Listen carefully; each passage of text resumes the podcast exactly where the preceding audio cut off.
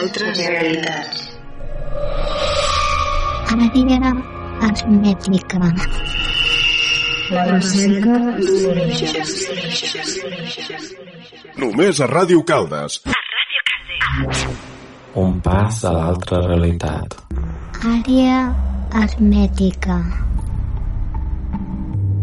Un viatge per la història oculta.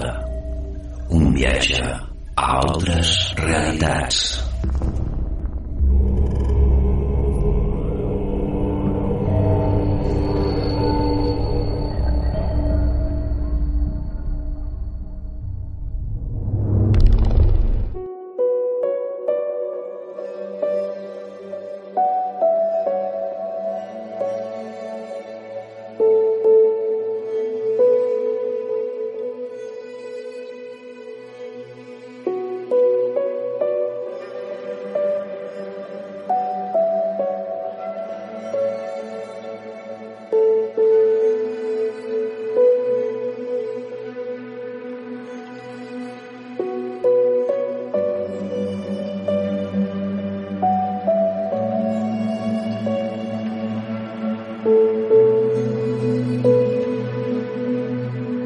Bienvenidos a esta edición número 77 en la cual tendremos otra vez a Albert Carol Vidal, por la cual haremos una segunda parte de Gobiernos en la Sombra y el Poder Oculto.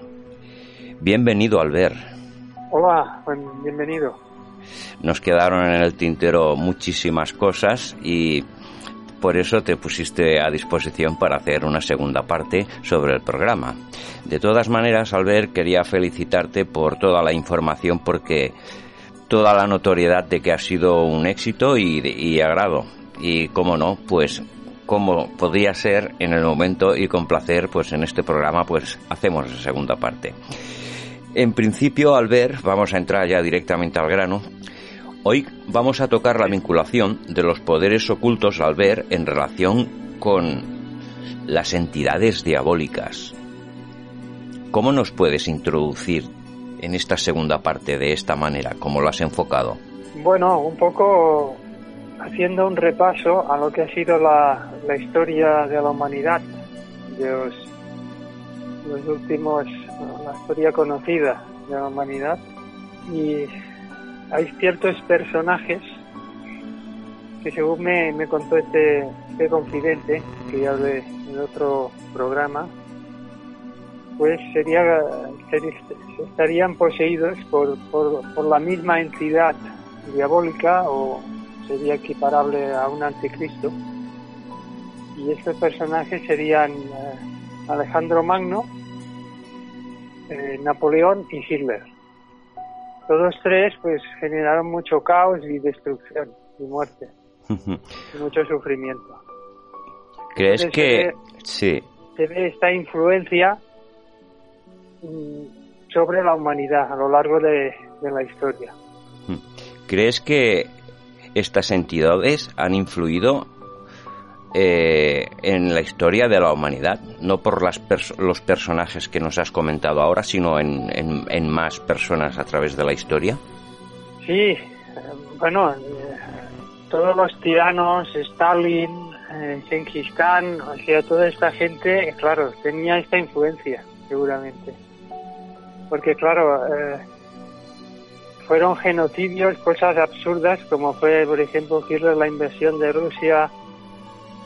Fueron cosas que se veía que, al final de la Segunda Guerra Mundial que, estaba perdido, no tenía sentido continuar matando más gente. Entonces, esto se entiende, esto se entiende eh, desde un punto de vista de, esta influencia de otras dimensiones eh, en, el, en el plano físico.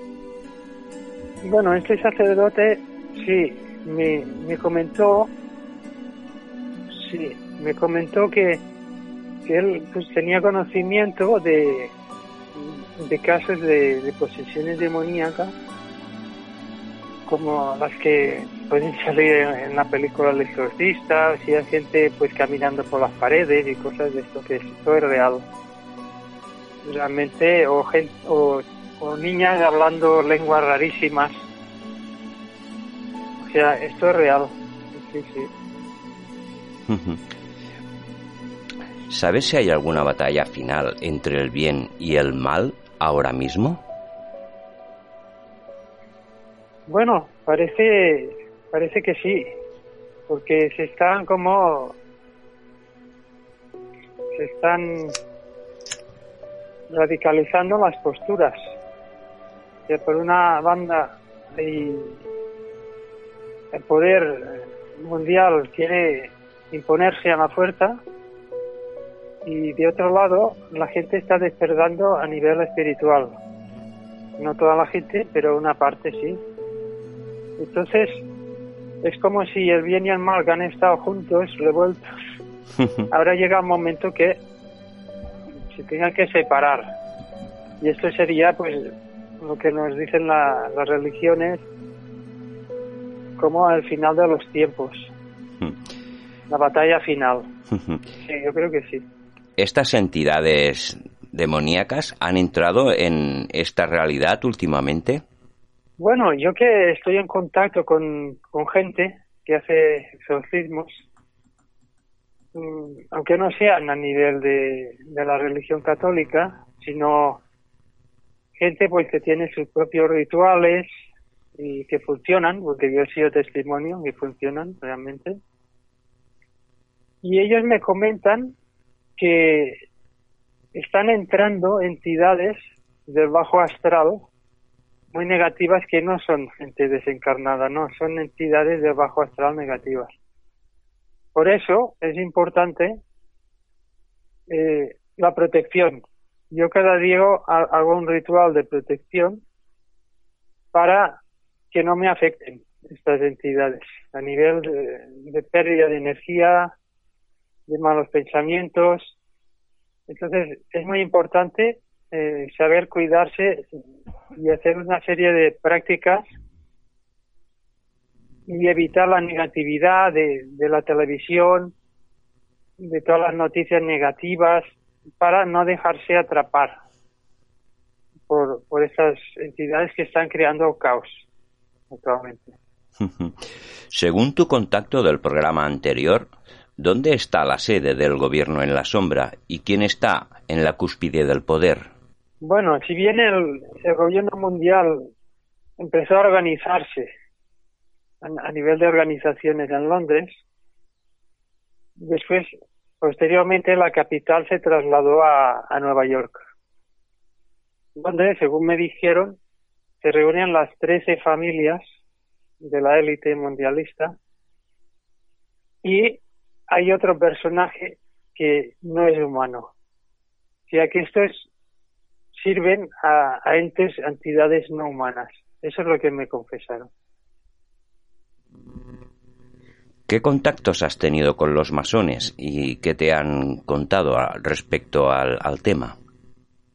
Bueno, casualmente, no hace mucho, eh, tuve contacto con gente pues que conoce muy bien a los políticos y a la élite.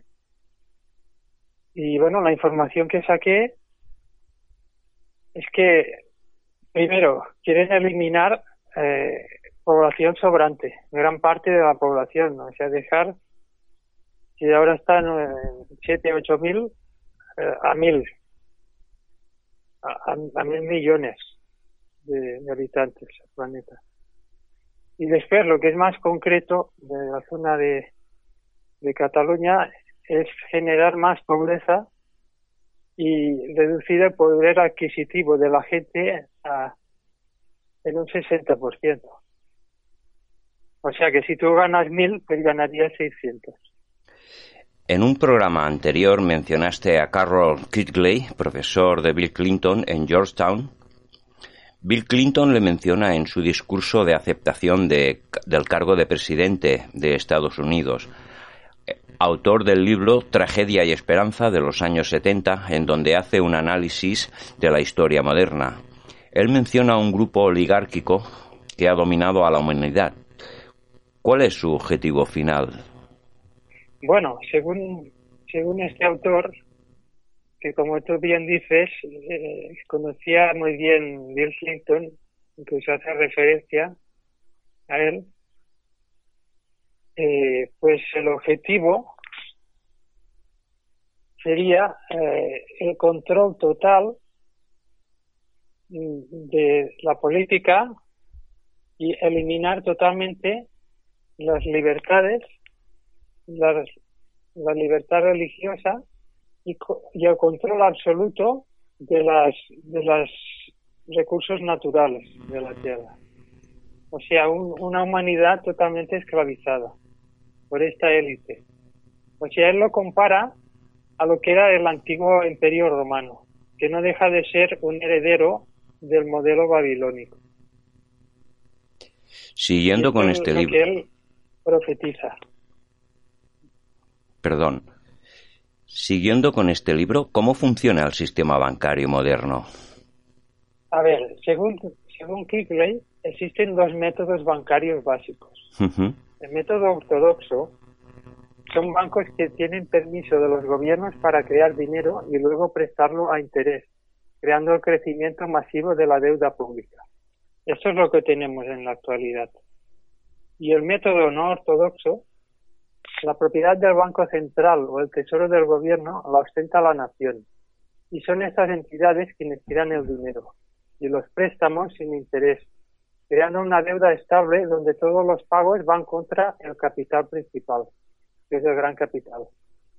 Pero nuestra sociedad ha optado por el primer método, creando pues toda esta miseria, pobreza, en fin. Esto es lo que él comenta. Eh, y después sigue en otro párrafo, dice, el tema recurrente de estos textos históricos es la opresión del pobre por la banca internacional.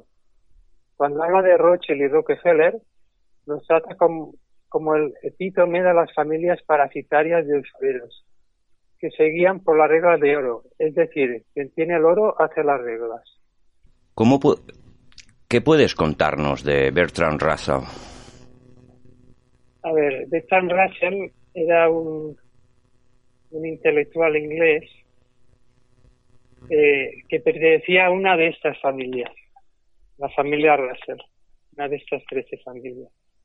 Fue uno de los cre creadores, junto con eh, Adorno, otro intelectual, de la contracultura rock y las drogas. Son satanistas. Ellos crearon el, la secta de los testimonios de Jehová, enriquecieron junto con la familia Bush con el tráfico de drogas a través del banco H HSBC. Curiosamente es un banco que está muy presente en México, donde el, tráfico de drogas está muy implantado.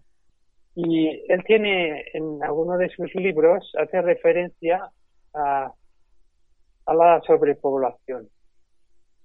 Y ahora te leo lo que, lo que dice actualmente la población del mundo crece a razón de 58.000 individuos al día. La guerra hasta ahora no ha tenido un gran efecto en este crecimiento, que continuó a lo largo de cada una de las dos guerras mundiales. La guerra hasta la fecha ha sido decepcionante al respecto, pero quizás la guerra bacteriológica resultará más efectiva. Si una peste negra se propagara una vez cada generación, los supervivientes podrían procrear libremente sin llenar el mundo demasiado. O sea, es el eugenismo, eh, esta obsesión por el control de, de la población y, y reducción de la población. ¿Cómo nos puedes describir cómo funciona la red mundialista según esta obra? A ver, que te busco el párrafo. Bueno, es como una, una red de control financiero mundial en manos privadas, capaz de dominar el, sistema político de todos los países y la economía de todos los países. Es, es un, ultra, un grupo ultra secreto, súper poderoso en la Tierra. Ellos controlan todas las instituciones internacionales, cada multinacional y transnacional y corporaciones públicas y privadas. los bancos, las instituciones, cada nación, todos lo- los recursos naturales, en fin.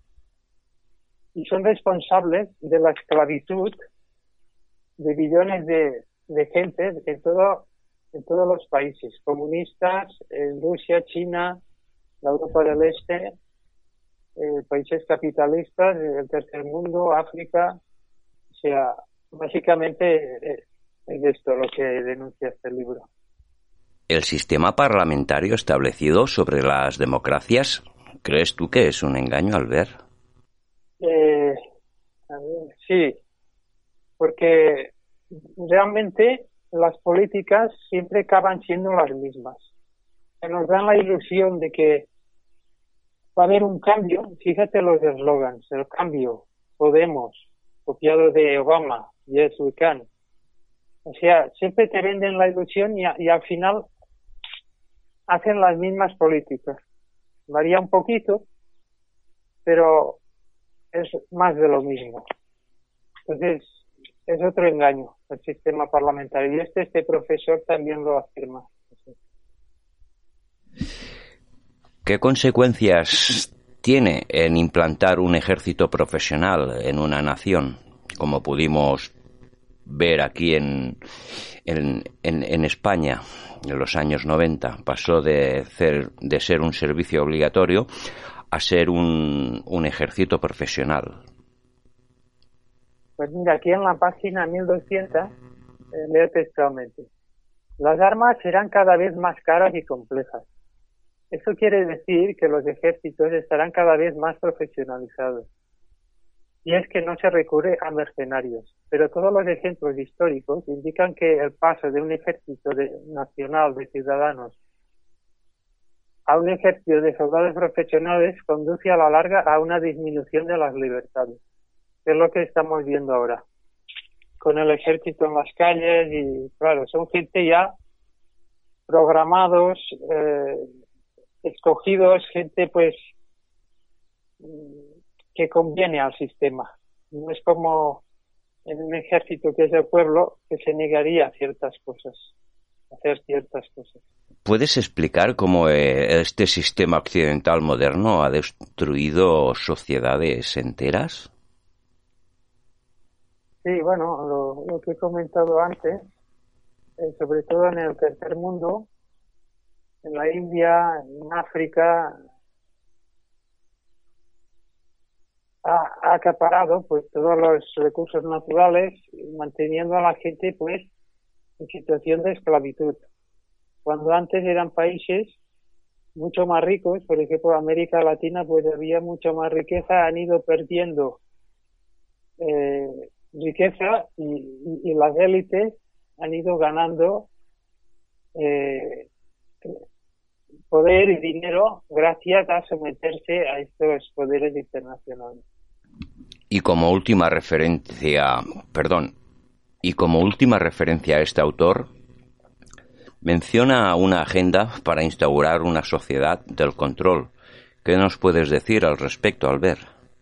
Bueno, eh, esto eh, lo menciona, eh, hace referencia eh, a la agenda por parte de esta élite del control absoluto del individuo, del ciudadano, desde su nacimiento hasta la- el retiro, la jubilación, hasta la muerte. Y esto eh, eh, lo denuncia como un- una agenda a llevar a cabo a través de los años. Y si tú analizas, cada vez somos más controlados. Cada vez hemos estado más controlados. Y el, el último objetivo sería ya eh, el microchip y, y lo que lo que llaman la, la inteligencia artificial para tener un control absoluto de la humanidad o una esclavitud total. Y ¿Crees esto es que- una de las cosas también. ¿Crees que queda poco para que podamos ver cómo desaparece la moneda papel? Bueno, si ellos ganan, sí, porque eso ya se, se habló en, en, el, en la- una de las reuniones de Bilderberg, ya se, se comentó eso, era parte de la agenda. Está claro que ahora dirán que el papel tiene virus y, y que para cuidarnos, claro, ellos masacran a millones de gente en el tercer mundo y ahora les preocupa nuestra salud y con que les preocupa tanto, para que no nos podamos infectar con el papel, pues lo van a sacar. Son muy buena gente, la verdad. ¿Conviene saber cómo funciona el sistema de estas entidades actuales o eso puede darle más poder a ellos? Bueno, yo creo que es importante eh, saber cómo funciona el sistema, eh, cómo actúa, conocerlo bien eh, para no caer en su trampa y no ser carne de cañón de, de estas criminales. Entonces está bien saberlo, pero tampoco obsesionarse y no dedicarle mucho tiempo, sino dedicar más tiempo a asuntos positivos, a temas positivos, porque eso de alguna manera estamos llamando a la oscuridad, al centrarnos excesivamente en estos temas. Es importante, de todas maneras, saber que existe y sobre todo tener eh, ser optimista, que el pesimismo al final eh, no va a ningún sitio. Me acuerdo que cuando tuvimos la entrevista, una de las primeras entrevistas con Raquel Barrera sobre estas entidades, hacía muchas referencias a cosas que has comentado tú ahora mismo, ¿no? De que estas entidades que trabajan con órdenes de una entidad superior estaban establecidas en todo el mundo, en todos los lugares de poder económico, de poder militar, multinacionales, y que era un abanico de corrupción lo que teníamos, y que todos los políticos cuando se presentan a las, a las listas ya son diseñados anteriormente por esta sombra. ¿Piensas que puede ser eso real, que las democracias que estamos viviendo son artificiales? Eh, sí. Bueno, son, yo creo que estos son eh, grupos de poder, familias, que allí no entra cualquiera. Son familias que llevan muchos años, estudian los hijos en unas escuelas elitistas. Entonces una persona de fuera allí no entra. Eh, entonces, por eso los presidentes de Estados Unidos son gente que ya los están preparando de, de niños en la infancia. Eh, sí, sí, sí, o sea, son élites. Están, están por todo. Eh, cada país pues tiene sus familias que dominan el país. La, sociedad la Sociedad Calavera y Hueso sería una de estas asociaciones que eh, empieza ya a seleccionar a personas para trabajar con estas entidades demoníacas. Bueno, sí. De hecho, han hecho alguna película en Hollywood de, esta sociedad. Salió en el periódico La Vanguardia un, reportaje que me acuerdo que hablaba de que los dos candidatos a, Estado, a presidente de Estados Unidos, tanto Bush como Kerry pertenecían a esta sociedad secreta. Esta sociedad secreta tienen un ritual en, en un edificio en la Universidad de Yale que lo llaman la tumba. Y allí se, se ponen en, una, en un ataúd y, y hacen una serie de rituales. Y realmente son personajes históricos han pertenecido a esta sociedad. Un ejemplo sería ya el, el abuelo de Bruce, de Bush, con Bush, eh, y después, bueno, el, padre, toda la familia, y después eh, también otro personaje muy importante, no muy conocido, pero muy importante, que fue Harriman, porque tuvo un papel muy importante en, lo que es en, la Segunda Guerra Mundial y toda esa época. ¿Puedes comentarnos la visión que tuviste de lo que va a acontecer en un futuro y la relación con las profecías de distintas culturas indígenas y de Europa? Eh, bueno, ya para ser un poco más positivos, porque bueno, hemos estado hablando un poco de, de la historia un poco trágica de la humanidad y para dar un poco de esperanza, pues según las profecías eh, de los nativos americanos, tanto de los indios Hopi, los maya, o sea, ellos anunciaban la llegada de una energía de cosmos purificadora, o sea que purificaría todo, todo el, planeta de toda esta oscuridad. Eh, entonces yo, pues, en el Pirineo, que estaba hace, esto fue en 2011, pasé ya una temporada larga, pues vi esta energía también, esta energía como de color rojo, como describen ellos. y he hablado con otros amigos que también han tenido esta sensación, ¿no? Como si llegara una energía purificadora en un futuro. Algunos investigadores eh, han, han, creado teorías de que si esto es una supernova, yo no lo sé, si, si esto es que, que explote una supernova o no, pero bueno, que sí que siento que esto puede, esta energía del cosmos, sea de donde sea, que, yo creo que ya está llegando, ya nos está cambiando. Esto es la esperanza y yo tengo que la gente, es que realmente tenga una conexión y que no se deje manipular, pues pueda superar toda esta etapa oscura que estamos viviendo actualmente. Tú tuviste en contacto, tú estuviste, perdón, tú estuviste en contacto con culturas indígenas, ¿verdad? Nos referiríamos durante tu viaje a México, a México, perdón. Sí, yo antes de tener esta visión aquí en los Pirineos, estuve bastante tiempo en, México, en Centroamérica, con chamanes y bueno, ellos me hicieron también ver que hay otra manera de, ver el mundo.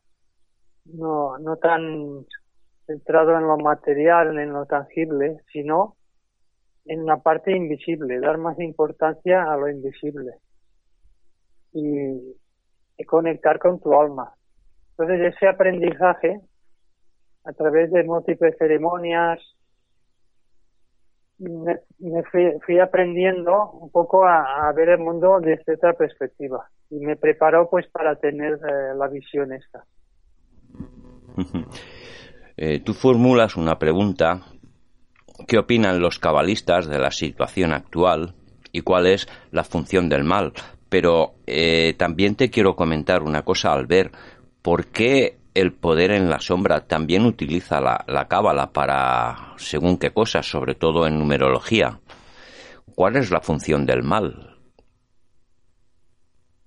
Bueno, yo, los cabalistas o gente que estudia la cábala, aunque no sean judíos, eh, lo, que me han comentado es que cuando llega esta situación pues de dictadura, aparentemente pues que el mal se implanta, que hay, que hay guerras, es porque el hombre eh, eh, se ha apartado de la divinidad. Ha llevado una vida eh, de espaldas al universo, a la divinidad, a la luz, y más ha caído lo que llaman en, el, en la idolatría. O sea, el becerro de oro, adorar el dinero, lo, lo mundano, y se ha apartado de la espiritualidad. Entonces, esto trae como consecuencia una situación eh, aparentemente pues dictatorial o, de que el mal campa, o sea, toma el control. Y le encuentro cierta lógica. En ese sentido, el mal tendría este efecto corrector para que el alma, a través pues, de situaciones en la vida, más complicadas, no tan fáciles a nivel pues económico y otros niveles, aprenda la lección de esta manera. Entonces tendría un sentido. ¿Tendría sentido que la situación tuviera una regresión a un estado original, ancestral, hace miles de años, cuando la forma de vivir de las personas y de interpretar la vida y la naturaleza eran diferentes, puede que sea esta un poco la línea de recuperar esa parte positiva para poder sumergirnos en un futuro de moral y bondad y de positividad. Que no te he comentado que también tuve, allí en el Pirineo, fue como dos círculos girando y que se encuentran en un punto central. Esto después yo deducí, deducí que era el ciclo y el comienzo de, de otro ciclo. O sea, como si fuera al final de una noche cósmica y el comienzo de otro día cósmico. y yo, yo siento que es esto. Lo que pasa que siempre hay una evolución. O sea, no es que volvamos al indígena, vamos a algo superior. Pero se acaba el ciclo de oscuridad. o sea... Sí, esto es lo que vi. Pero digamos que no es que se repita siempre lo mismo, sino que siempre vamos avanzando. Esto sería, por ejemplo, el trabajo a hacer un poco para que las personas intenten abrir conciencia para sintonizar con estas frecuencias o estas energías que nos pueden ayudar a despertar esa cierta espiritualidad. Sería algo parecido, ¿no, al ver a esto? Sí, exacto. Entonces ahora hay, hay dos opciones. La persona que, que, opta por confiar en él mismo, en lo que digan los gobiernos o, o, la publicidad o lo que medios de televisión. Tomar tus propias decisiones, confiar en ti mismo. Yo siento que ahora la energía es muy positiva, soy optimista, no tengo prácticamente días malos. Entonces, eh, es una opción eh, dejar el miedo aparte. Y la otra opción es seguir pues con el pasado, con los esquemas del pasado de miedo, de, de delegar tu voluntad a, un gobierno, a un sistema caduco que no, no solo nos ha, ha, creado guerras y destrucción y, desastres, entonces podemos ir para un lado o para otro. Hay gente que irá para un lado y gente que irá para otro. No es normal volver a un... Lo importante es confiar en uno mismo. no es normal volver a un pasado, envolverse en una manta para intentar eh, no sé, muchas personas tienen en la cabeza de que volver al pasado es como si quisieras corregir ciertas actitudes porque te hayas equivocado, ¿no? Y en cuanto, en cuanto a lo que tienes enfrente, que podría ser el futuro, pues bueno, es lo que tienes que estar haciendo, ¿no? Para poder saber lo que quieres hacer a través de uno mismo. Sí, o sea, Mm, es decisión de cada cual. Para algunos esto será un desastre. ¿Por qué? Porque les queda mucha lección por aprender. Entonces tendrían que aprender muy rápido o no pasarán el examen, la prueba. Tendrían que volver Para otra otros que han sufrido y, y han llevado una vida pues más de práctica espiritual, pues será muy fácil este cambio.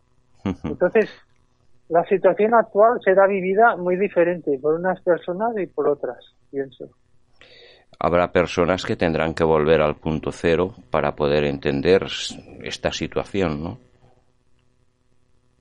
Bueno, replantearse, porque todo su mundo se va a venir abajo. Eso nueve, los millonarios que se quedaban, tiraban por la ventana, porque ellos a asumir la realidad. Pues ahora tendremos que asumir una realidad diferente. Y para unos estará bien y para otros será más difícil de asumir. Pues muy bien, Albert.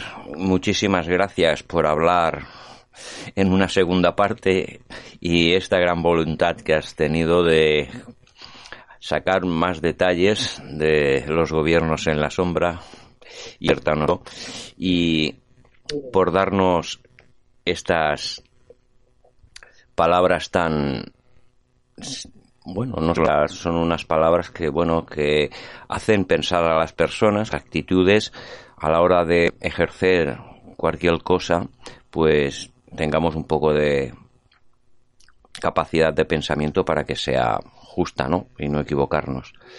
Pues al ver, nos preparamos otro programa próximamente y ahora si te quedas con nosotros, pues escucharemos el programa de Josep María Ortega Ansesa, que nos hablará un poquito de chamanismo, nos hablará un poquito de sanación, energía y experiencias. Y próximamente, pues estamos en otro programa, Albert, ¿qué te parece? Muy bien. Vale, muchas gracias. A ti, porque siempre estamos en el mismo equipo. Venga, un fuerte abrazo, Albert. Adiós.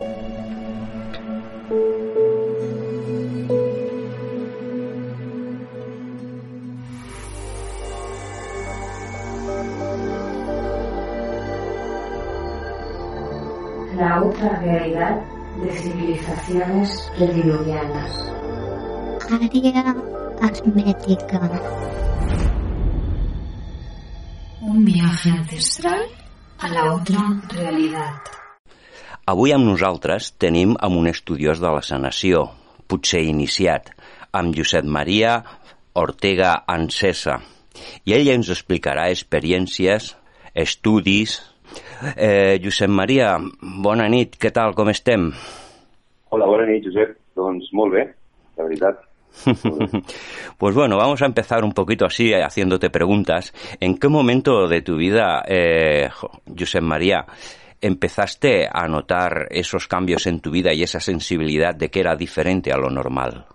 Pues esto ahora estoy comprendiendo que ha sido durante toda mi vida. Las medicinas llegaron a mí hace tres años. Eh, en mi caso fue una catarsis de vida, cosas que no podía comprender. Y, y bueno, ahí tuve la, la gran suerte de pasar por, la, por una ceremonia chamánica sin saber dónde me estaba metiendo y, y aquel día en 20 minutos cambió mi vida. ¿Se puede saber de, de dónde fue, dónde tuviste la experiencia Sí. chamánica? Sí, la experiencia chamánica la tuve en Valencia, en, en casa de, de un amigo, ¿no? que sin yo ni saber qué es lo que él estaba haciendo, eh, yo necesitaba ayuda. Entonces fui, eh, sin, sin que la mente hubiese podido defenderse, queriendo saber, eh, y, y bueno, tuve confianza en él, lo que es, primordial, tener confianza en la persona que te va a hacer una, una sanación, ¿no? Y, y bueno, los 20 minutos que duró aquella experiencia son enormes. Mm, No hay palabras para describirla, pero lo que sí que puedo explicar pues es el cambio que, que estoy viviendo en mi vida, ¿no? Desde la liberación de pensamientos, emociones, eh, a nivel físico, todo, todo.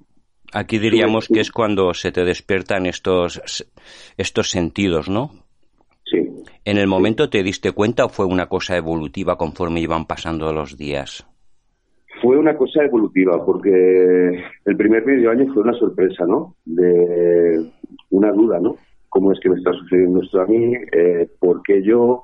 Porque yo no lo busqué todo esto.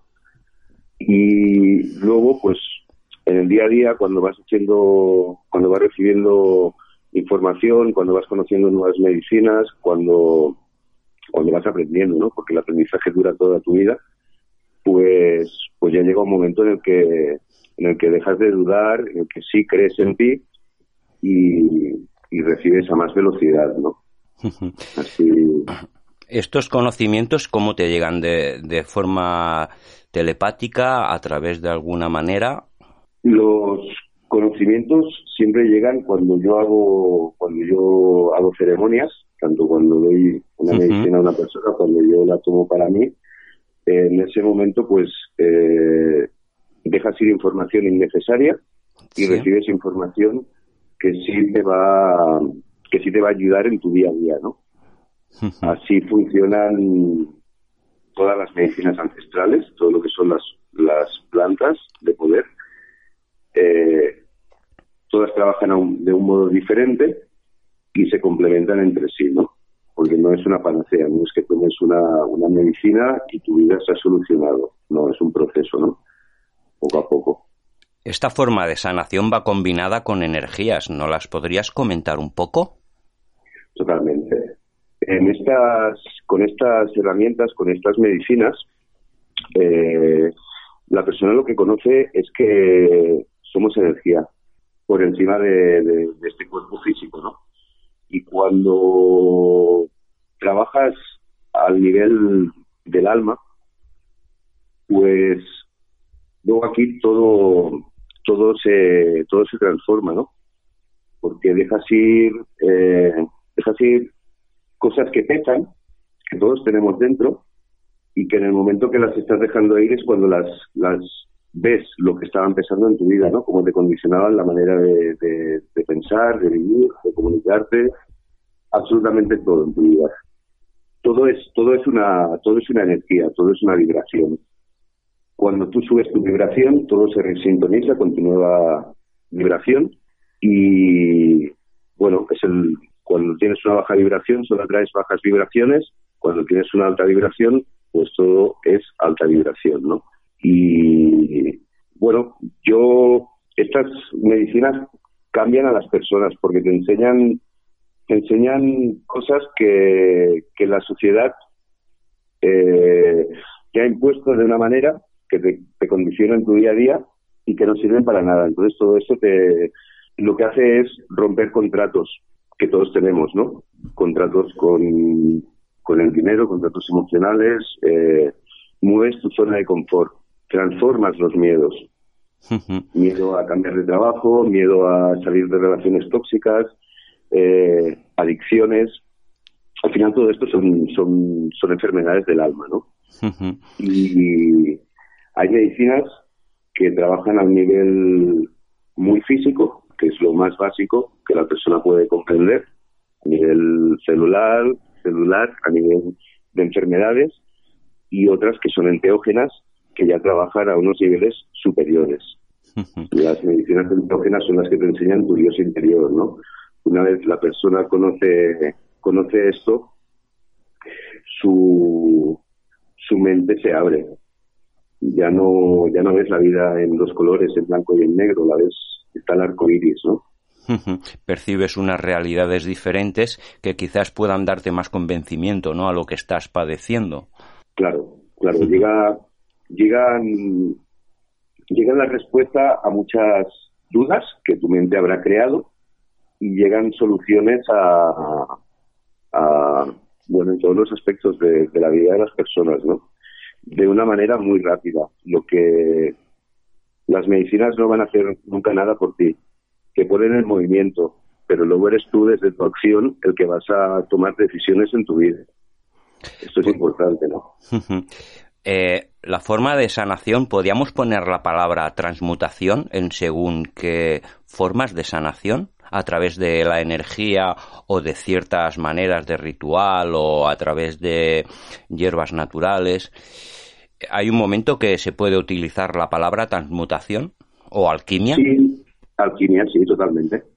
Totalmente, porque eh, en el momento que eh, tú consigues que una persona eh, pase de un estado depresivo a un estado de alegría, ya no voy a decir de felicidad porque es una palabra muy grande, de alegría, para mi modo de ver las cosas se está produciendo una alquimia, ¿no? Es una, ahí hay una transformación.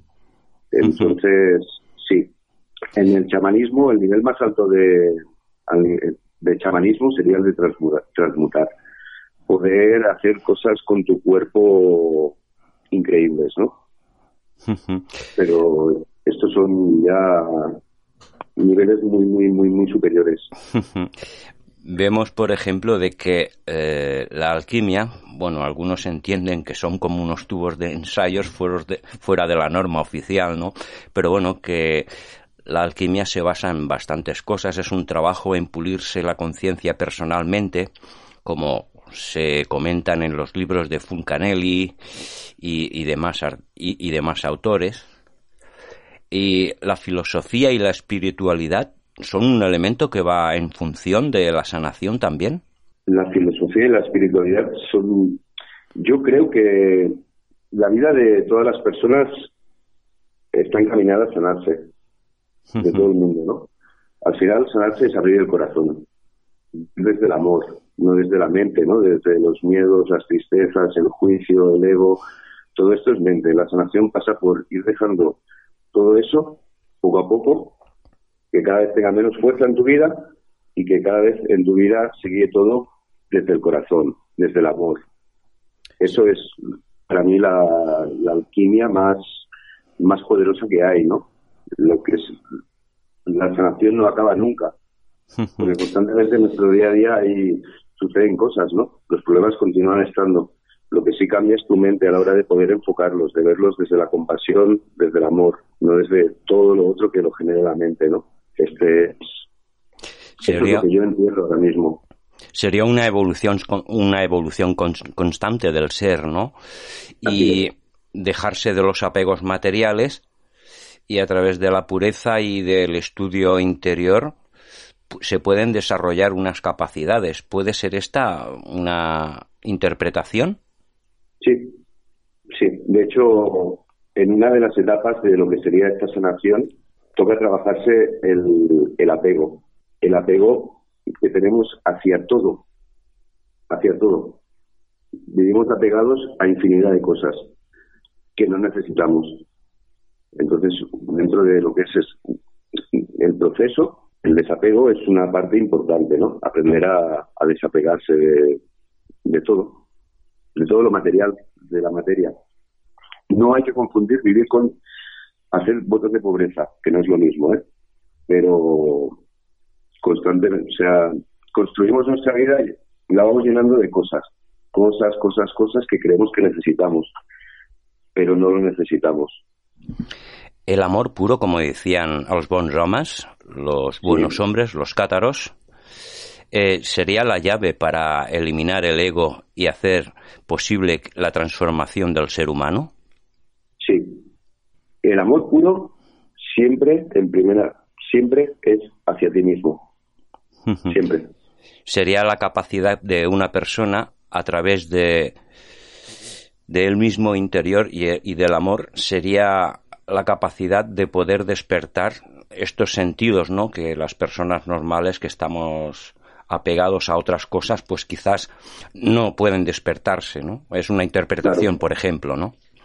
La educación desde el sistema, desde el momento ya cuando estamos en la barriga de nuestra madre, al nacimiento, a lo que vamos a escuchar en la escuela, la educación de nuestros padres, toda la información que vamos a recibir desde el primer momento de nuestra vida es una información limitante, que nos van a enseñar a no creer en nosotros mismos. Funciona así. Cuando la persona cada vez se va quitando estas capas de, personalidad, de ego, de lo que te han enseñado que tú eres, y realmente sientes lo que tú eres, conoces lo que tú eres, todos estos sentidos todas estas percepciones que son más se empiezan a se empiezan a despertar ¿no? en la persona y luego pues ahí la persona cuando empieza a vivir todo esto pueden pasar dos cosas que lo abrace y que continúe hacia adelante o que se asuste y lo paralice todo. Eh, puede llegar al punto a, a tener experiencias extrasensoriales sí. El cuerpo humano puede hacer cosas increíbles. Increíbles. O sea, como tener cierto contacto con la naturaleza y percibir unas cosas que la mayoría de personas no percibe. Bueno, la mayoría de personas puede percibir qué bonita es la naturaleza, qué bonitos son los animales, qué colores, qué lugares, qué espacios, qué aire más puro, pero hay otras cosas que no se perciben. Hay esta posibilidad de que se despierten esas cosas que no, no se pueden decir con palabras, ¿no? Porque se se sintonizan estas frecuencias en otra realidad, por decirlo de alguna manera, ¿no? Sí. sí. Las plantas de poder, algunas de ellas, por ejemplo lo que es la ayahuasca, que contienen DMT, DMT es la molécula que todas las plantas, animales y personas es la molécula que compartimos, ¿no? En el momento que lo que es la DMT, que activa la glándula pineal, que conecta con, con la tierra, con el sagrado femenino, eh, se percibe una comunión con, con todo, ¿no? Entonces, a, partir de ahí, eh, desde esa conexión, el cuerpo empieza a cambiar, ¿no? A estos estados se puede llegar o, en diferentes ceremonias que se hacen a lo largo de todo el planeta de diferentes maneras o con, o con plantas de poder o animales, ¿no?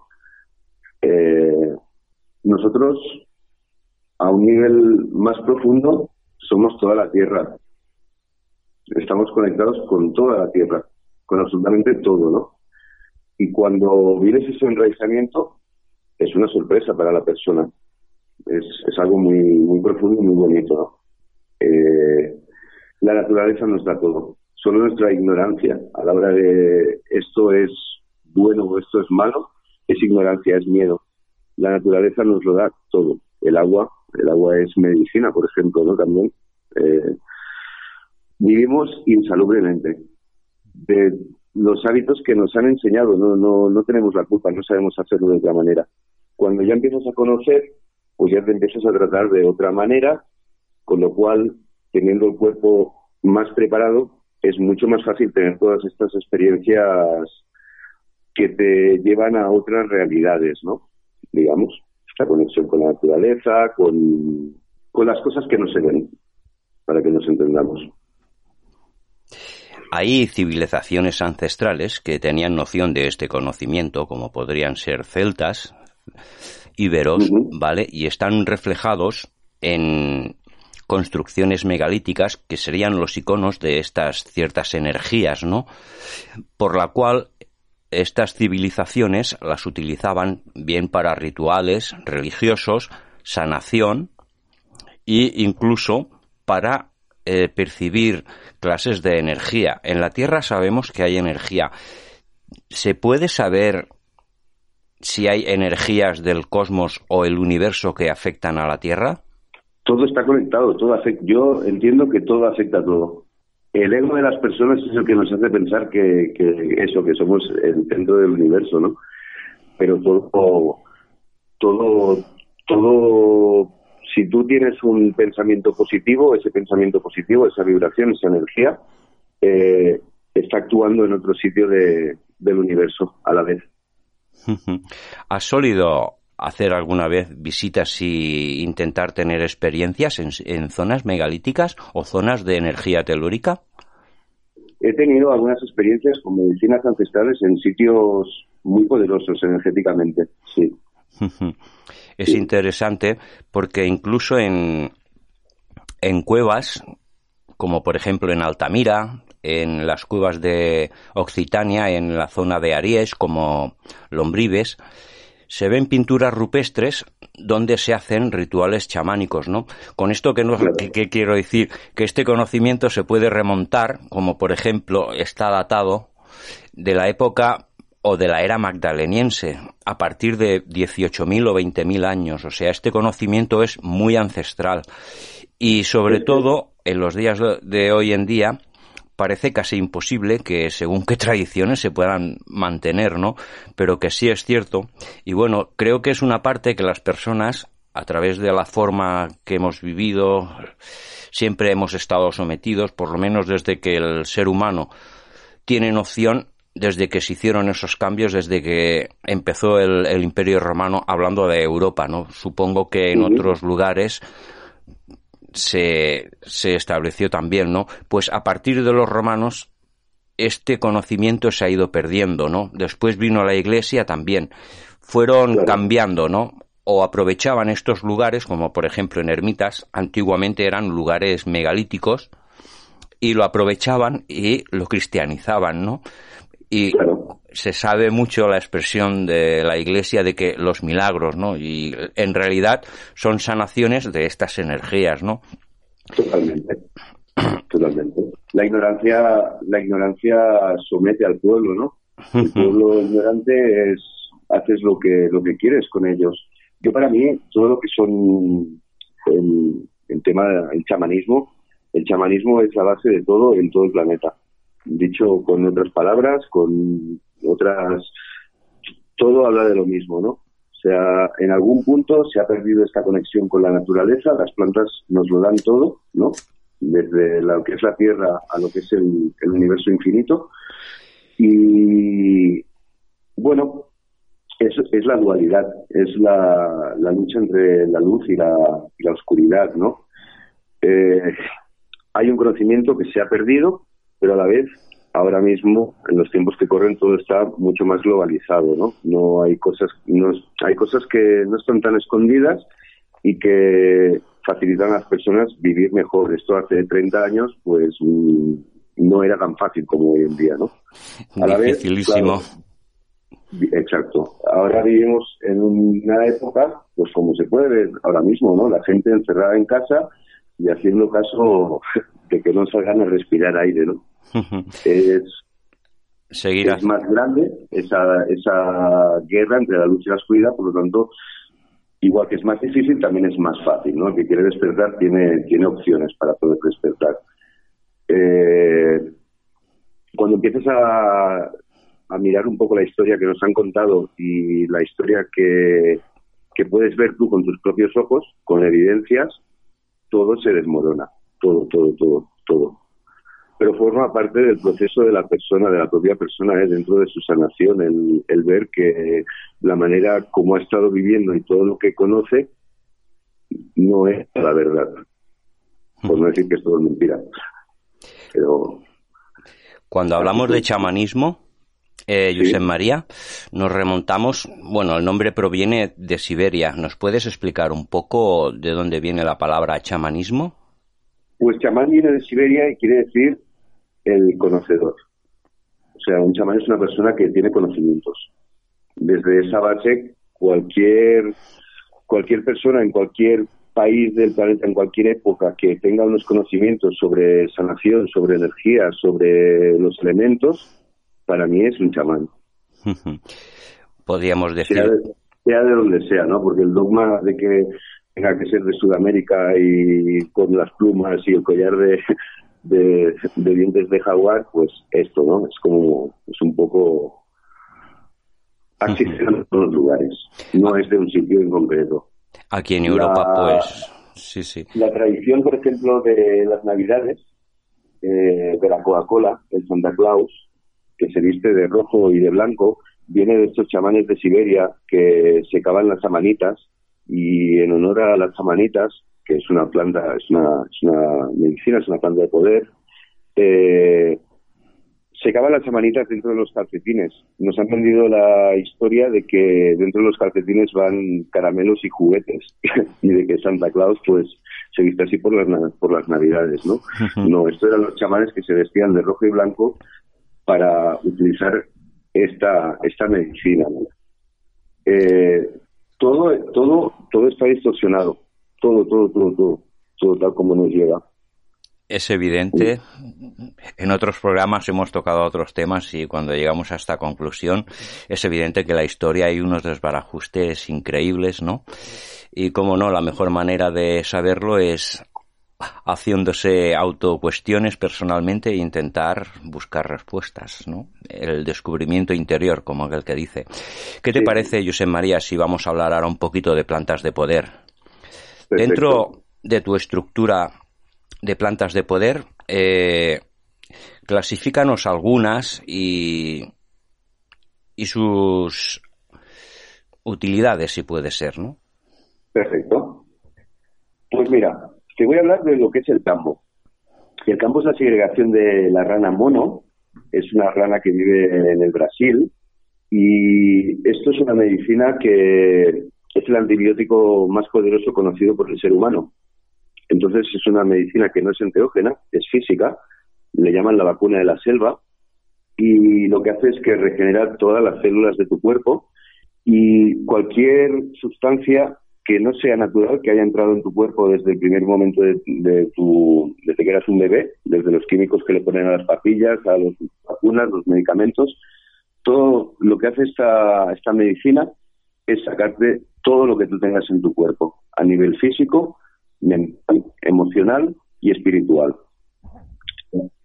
Es una medicina muy poderosa y la gente después de haber, eh, puedes llegar o por curiosidad o realmente porque estás enfermo y necesitas una, una terapia de choque, ¿no? Podríamos decir. Eh, la gente después de pasar por esta medicina puede tomar decisiones. O sea, lo que te hace esta medicina es que te transforma los miedos, esas dudas que siempre tenemos a la hora de tomar cualquier decisión, y te hace valiente a la hora de poder tomar decisiones, ¿no?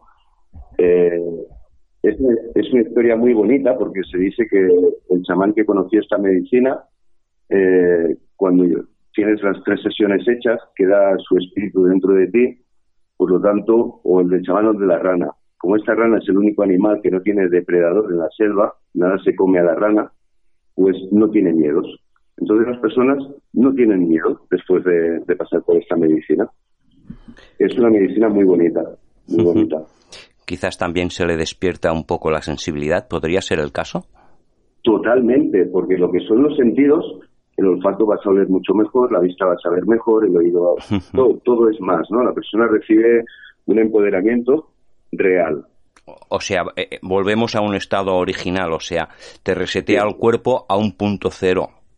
Eso es, totalmente. Entonces, las personas que no tienen el hábito de beber agua empiezan a beber agua, los que no tienen el hábito de andar empiezan a andar, transforma a las personas desde, ese, esa purificación del cuerpo, esa panema, como llaman en Sudamérica, que es este aura gris de todo pesa, no tienes ganas de hacer nada, eh, solo quieres dormir, echar siestas, todo eso, adentro.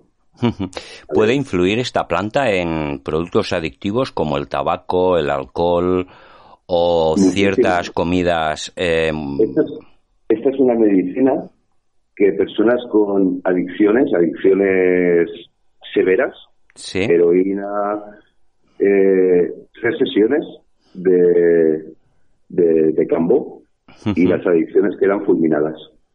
Porque te deja el cuerpo tan puro que luego cuando lo vuelves a maltratar hay unas reacciones que no son para nada agradables. Por lo tanto, la persona deja de maltratarse. o sea, pasando una experiencia de un paso atrás, te da como si fuera un aviso, ¿no? O ponerte la alarma, ¿no? A través de un estado incómodo. Así es. Perfecto. ¿Qué más plantas hay? ¿Qué más plantas hay interesantes, José María? ¿Qué más, ¿Qué más medicinas hay interesantes? Pues bueno, esto es el tambo, esto viene, de una rana, ahora eh, luego tenemos lo que es la ayahuasca. La ayahuasca hoy en día muchísimas personas ya han oído hablar de ella. Es una medicina que tanto cuando la aplicas en una ceremonia vas a trabajar unos aspectos muy concretos, ¿no? Que la persona esté en ese momento queriendo trabajarse, ¿no? Emocionales, adicciones también, o eh, enfermedades físicas. Es una experiencia que normalmente te acaba llevando al perdón, el perdón hacia ti. Esto es muy importante, perdonarse, y al amor.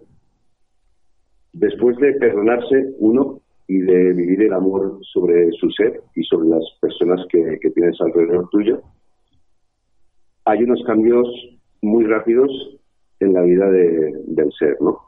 Muy rápidos, muy rápidos. Hay un cambio de chip, eh, se van, se van, pues bueno, eh, las personas que normalmente viven muy aceleradas bajan, en, bajan los biorritmos. Si siempre ha sido una persona muy impulsiva o con todo eso se va a ir. Trabaja, trabaja de una manera muy bonita, ¿no? nos transporta. Nunca le puedes decir a una persona si con una vez o con tres veces ya va a estar, porque cada persona es diferente.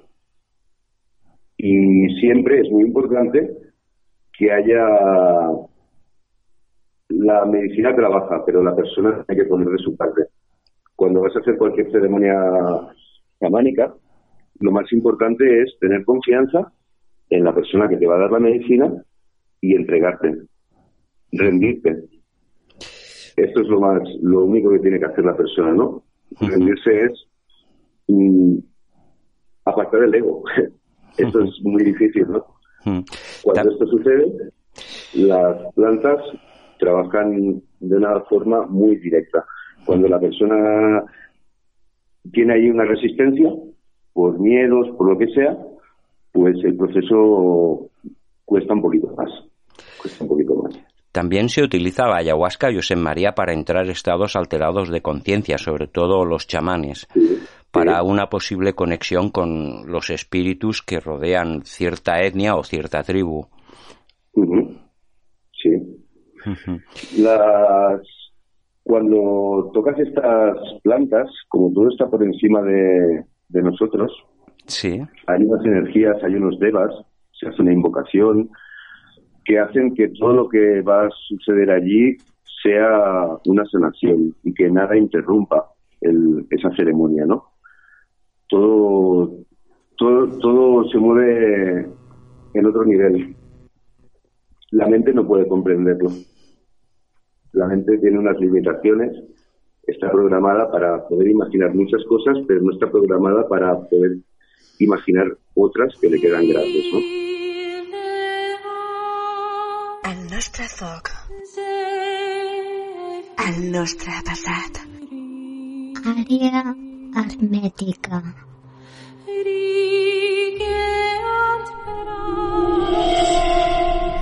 Una reserva d'altres realitats.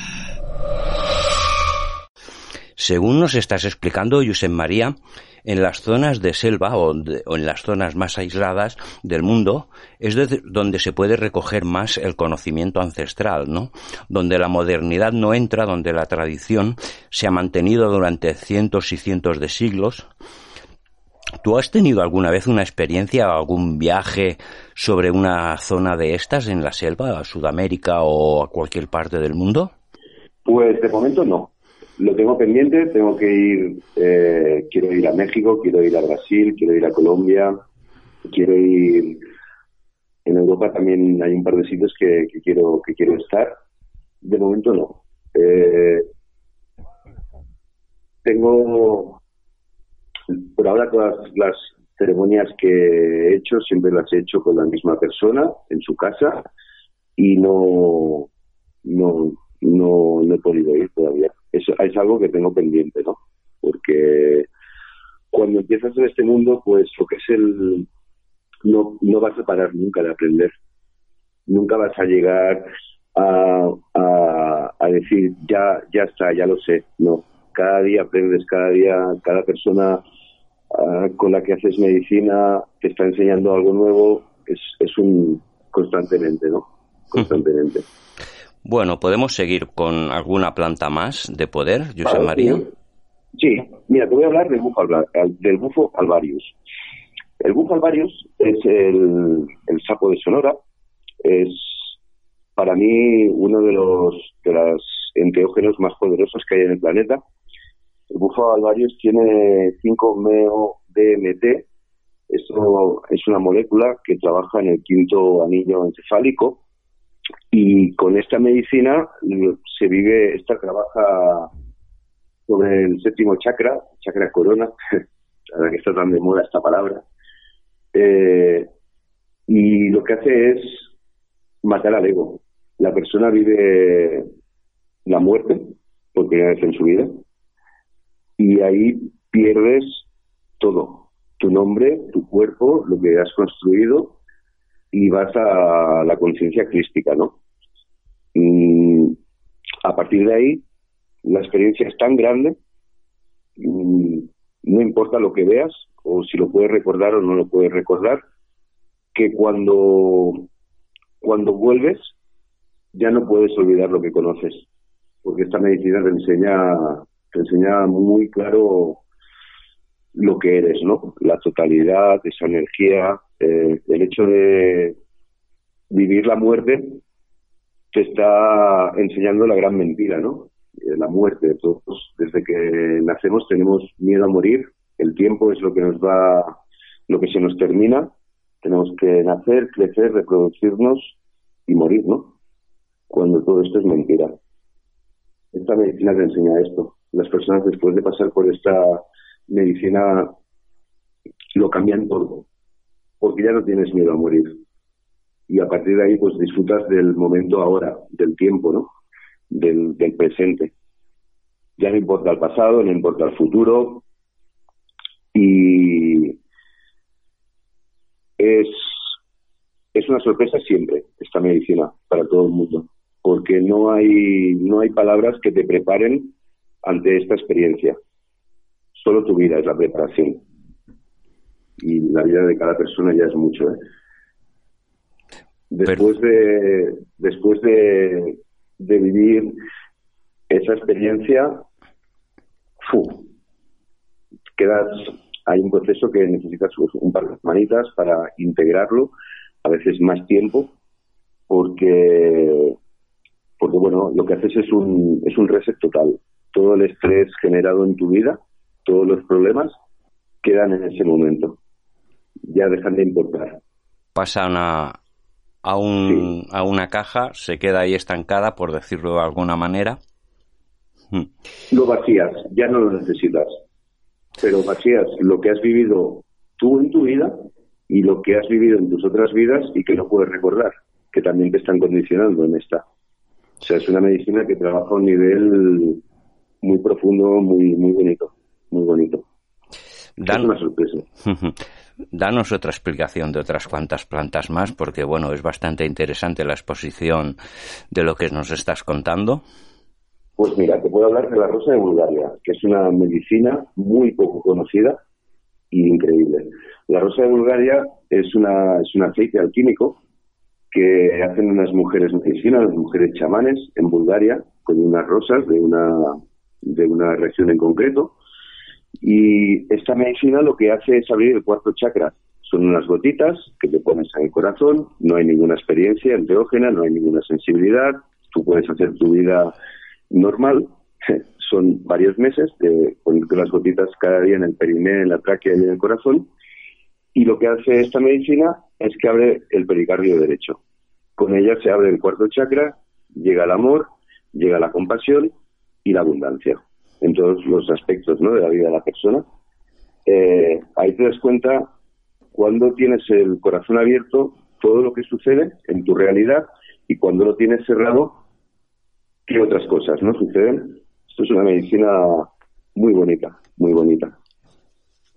Luego también te puedo hablar de lo que es la sananga. La sananga es el, es el, colirio de la selva, sale de, de un árbol, de las, de las cosas de, de un árbol, y estas son unas gotitas que se ponen en los ojos de una manera específica. Y cuando haces 21 días seguidos, este tratamiento, el 21 es un número eh, cárnico, pues todos lo que son los bloqueos del sexto chakra, de la parte frontal, de la vista, migrañas, desaparecen. De hecho, verás a muy pocos indios con gafas en la selva, ¿no? eh, es una medicina muy bonita. Eh, te puedo hablar de lo que son los rapés. Los rapés son las cenizas del tabaco. El tabaco es el sagrado, sagrado masculino, ¿no? Que se mezclan con diferentes cenizas de diferentes plantas. Y el rapé, el rapé lo que hace es, se le sopla a la persona por la nariz y lo primero que hace es descongestionar el lóbulo frontal derecho y izquierdo del cerebro, con lo cual esa acumulación de pensamientos que tenemos en nuestro día a día desaparece, enseñándole a la persona el aura el estar presente. A nivel físico, sinusitis, rinitis, migrañas, las, las sana también, ¿no? Y a nivel, a nivel de, de chakras, hay diferentes tipos de rapés, pues cuando escuchas a la persona y lo aplicas en función de lo que, de lo que estás sintiendo, pues trabaja todos los aspectos, ¿no? Todo lo que son los, los chakras. Es una, es una medicina muy, sorprende a las personas, ¿no? Porque todos tenemos al tabaco como prostituido, como algo malo, ¿no? Que nos va a crear cáncer, sí, claro. Lo que nos venden desde el sistema, sí. Bueno, también, es, también es cierto que el tabaco está, pues, está manipulado químicamente. Así es, así es. El tabaco, cuando tú haces una ceremonia chamánica, cuando has terminado, va muy bien para que la persona quede enraizada aquí, vuelva a esta dimensión. Peus a terra. Sí. Sería como una llave de retorno, ¿no? Al estado al estado normal. Eso es, eso es. Esas saumaciones que todos hemos visto cuando estás oliendo el tabaco, el tabaco te trae aquí y te, te reconecta ese yin y yang, el sagrado femenino que es la tierra con el sagrado masculino que es el tabaco, que es el abuelo, ¿no? Esto hace el tabaco. En Colombia hacen una medicina que se llama Mil, que es una pasta de tabaco hervida durante 16 horas y mezcladas con sales minerales. Cuando tú te pones debajo de la lengua el tamaño de un grano de arroz, Sí. todo tu cuerpo entra en una vibración instantánea. Y lo que hace es abrir el diafragma y trabajar sobre el quinto chakra, con lo cual te da lucidez a la hora de poder crear, expresarte. Esto es lo que hace el tabaco. Y dentro de un abanico de tus conocimientos, ¿qué cosas más puedes destacar, eh, Josep María? Uf, Lo primero que te venga a la cabeza, estamos en conversación. Nos escuchamos tú y yo, mañana nos escucharán los demás. Yo estoy aprendiendo constantemente. Desde hace tres años no para de llegar mi información, eh, no solo de plantas, sino de muchos niveles, ¿no? Desde lo que serían cánticos con la voz, a- con los elementos, un tipo de cartas muy, muy, muy especiales que se utilizan con el bufo. eh, no paran de... Estoy aprendiendo. Estoy- no paro de aprender. O sea que también hay cosas que influyen, como por ejemplo el sonido, que en ciertas frecuencias por debajo de 500 hercios resuenen y, y tengan vinculación con la sanación también, ¿no? Porque normalmente, por lo que hemos comentado a veces en programas con Albert, hay frecuencias por debajo de 500 hercios, que es donde está ese patrón de que se puede elevar la conciencia a través de energías y que estas frecuencias amplifican las energías para eso, para la sanación de cierto objetivo, ¿no? Los nazis descubrieron en la Segunda Guerra Mundial que modificando los hercios de la música no hacía nada, no sucedía nada. Toda la música que escuchamos no hace nada. Cuando tú escuchas música a 432 hercios, que es la frecuencia universal, esa, esa, esa vibración está produciéndote una sanación dentro de tu cuerpo. Hay, hay unas yo hay unas frecuencias que cuando las trabajas tocan cada chakra específicamente y la persona siente lo que está sucediendo dentro de su cuerpo. Eh, luego esa información que no necesitas va a salir en forma de, de- de saliva o de bostezos o de llorar. Las músicas son muy poderosas, muy poderosas. Hacen con música se hacen cosas muy bonitas, muy. Tenemos, por ejemplo, el, el ejemplo de los cantos gregorianos. Un radioestesista en los años 80, Colin Bloy, hizo unas pruebas en, en una iglesia en Andorra y se pudo comprobar de que aumentaba el estado que aumentaba el estado de la conciencia del ser, ¿no? A través de la música. También lo tenemos en sonidos repetitivos como hacen los lamas en el Tíbet, como también con los instrumentos de aire, de, perdón, de aire de los aborígenes en Australia. Después también con perdón, con, con elementos de percusión de ciertas etnias y tribus a través del tiempo y la, y la historia, pues que ayudan a estar en cierto estado alterado de conciencia a ciertos chamanes o, o- o líderes sociales de las tribus. O sea, Totalmente de acuerdo. Influye, influye bastante. A mí una de las cosas que me pasaron al principio, que me asusté, pero ahora lo veo como una bendición, es que tomando una medicina al bufo, pues empecé a hacer unas, unos armónicos ¿no? con mi voz, sin que yo hiciese nada.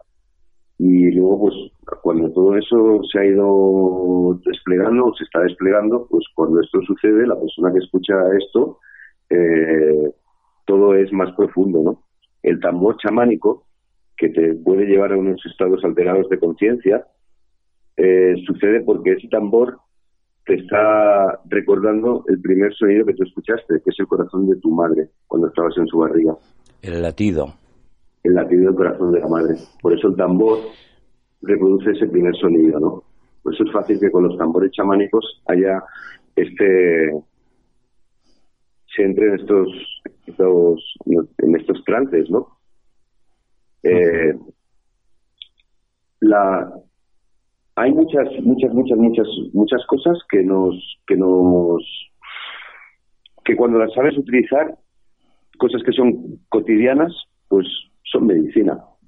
Tienen una cosas tan sencillas como cocinar eh cocinar en tu casa. Estás cocinando estás haciendo alquimia estás cocinando con amor. Lo que te vas a comer va a producir algo en tu cuerpo. Cuando estás haciéndolo de otra manera, No todo cuaja, ¿no?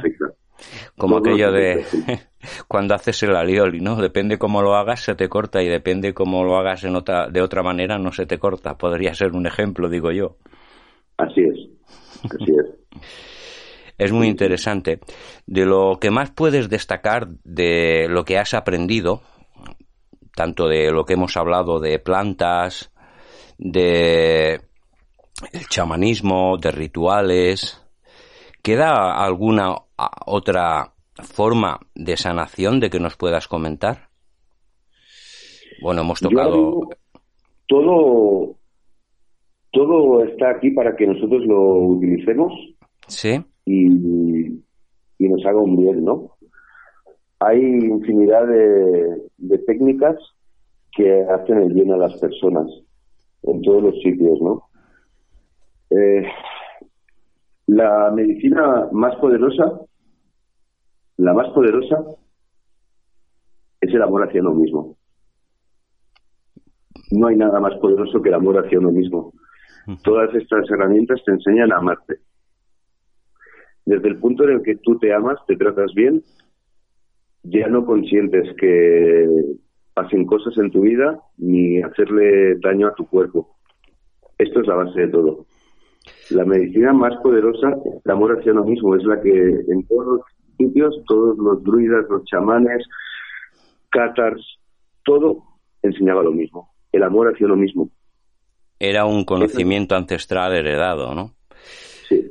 ¿Tú piensas que es difícil que como está hoy la sociedad, ¿no? O sea, que está enfocada, vive como si estuviera en un paréntesis, ¿no? Nada más que medios, consumir, dejarse influir, intentar ser algo más que otro, intentar... Siempre hay algo de, de competitividad entre las personas, ¿no? Eh, ¿Crees que en algún momento estas personas pueden tener la capacidad de despertar o algún día habrá una frecuencia que podamos sintonizar todos y que todos se nos pueda despertar este sentido mínimo para poder entender la realidad, ya no para sino para no entender todo el 100% del conocimiento, pero de poder entender de que hay algo que es otra realidad, ¿no? Porque creo que vivimos en, en, en un espacio ficticio, ¿no? Totalmente. Eh, está lleno de mentiras, ¿no? Cuando ves cosas que hay otras posibilidades, este mundo material es como si fuera un, un holograma artificial, ¿no? No lo sé si lo ves tú de esta manera. Sí, sí, sí. Yo lo veo, lo veo de esta manera. O sea, yo entiendo que vivimos, cada ser crea su realidad, que es una realidad compartida entre todos, que todos somos lo mismo, por eso el amor y la compasión. Cuando entiendes que cada persona eres tú viviendo su experiencia, eh, entonces ya dejas de juzgarlos desde, desde una dureza, ¿no? Eh, ahora estamos en un, en un cambio de ciclo, donde esta energía que está entrando en la Tierra, no todo el mundo la va a poder soportar. El que haya hecho los deberes va hacia adelante, el que no haya hecho nada, mm, fin del juego. Y se supone que, no se supone, es lo que va a suceder, ¿no? Cuando tenga que ser, todos despertaremos a la vez. Los que tengamos que despertar. Los que no tengan que despertar ya no estarán aquí. Seguirá en nadie el ciclo habitual de cada día, ¿no? Como tiempo atrás. Sí. Ese es- O yo, claro, esto es una situación que ninguno hemos vivido, o si la hemos vivido no la recordamos, ¿no? De las otras vidas. A partir de ahí, yo sí, yo sí sé lo que estoy sintiendo desde hace unos meses hacia atrás, ¿no? Con estas vibraciones, con estos movimientos, con es ir para adelante. A partir de ahí solo queda ponerse en modo observador, no salir de tu centro, no dejar que nada te, te influya demasiado y ver las cosas desde la compasión. Yo creo que ahora Yo mismo... creo que hay ahora mismo, dentro de esta luz y de cómo la gente vive dentro del sistema, también, o sea, dentro de esta oscuridad también hay mucha luz, ¿no? También hay mucha, mucha gente que está despertando, que está dando pequeños pasos conscientes y con eso basta. porque no, esto no es una carrera, no es una maratón, no hay que tener prisa para nada, simplemente que tener un poco de corazón, ¿no? Digamos. No voy a decir ni de voluntad, corazón.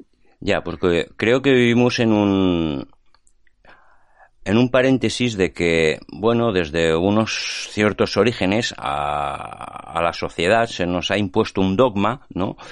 Y siempre se nos ha destacado y siempre hemos escuchado de que uno tiene que ser mejor, la, la competitividad. Y la, la competitividad lo único que crea es problemas, ¿no? Egos, envidias, ¿vale? Cuando una solución sería la igualdad, ¿no? Sí, desaprender lo aprendido. y ahí nos muestra... Sí, sí, ahí nos muestra vivimos la vida que nuestros padres quieren que vivamos, tenemos que ser mejores que nuestros padres, tenemos que triunfar, tenemos que tener, tenemos que educar a nuestros hijos para que sean unos triunfadores, para que sean buenas personas, desaprender lo aprendido.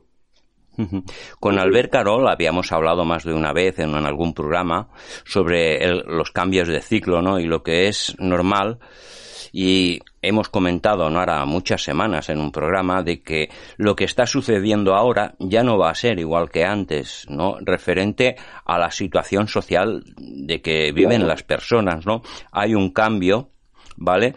Y bueno, es como un vagón. Si sigues este vagón, puedes entender el problema, ¿no? Pero el problema será los que añoraban lo de antes de esta crisis, para volver a tenerlo. O sea, será un poco más complicado porque primero el sistema o los líderes mundiales lo que han estado haciendo, y es palpable, aunque no lo digan medios, nosotros en nuestro medio, en Radio Caldas, como tenemos esa libertad de expresión, lo decimos, pues bueno, están sometiendo a la sociedad a través de unas informaciones, sobre todo en medios oficiales, televisión, en radio quizás en un porcentaje menor, ¿no? Porque es una variedad diferente de programas, son más culturales, pero bueno, se imponen a través de la música pop, se imponen a través de programas, telebasura, mm, canales, bueno, supongo que ya nos entendemos, ¿no? Y bueno, estas personas que están enganchadas a estos eslabones quizás son los que tienen más problema para entender esta realidad, ¿no? Espero y creo que en un momento eh, esa conciencia se abra y se entienda, ¿no? Porque más a saco de lo que están dando, eh, es una de las muestras de que estamos viviendo en, una burbuja artificial, una pura mentira.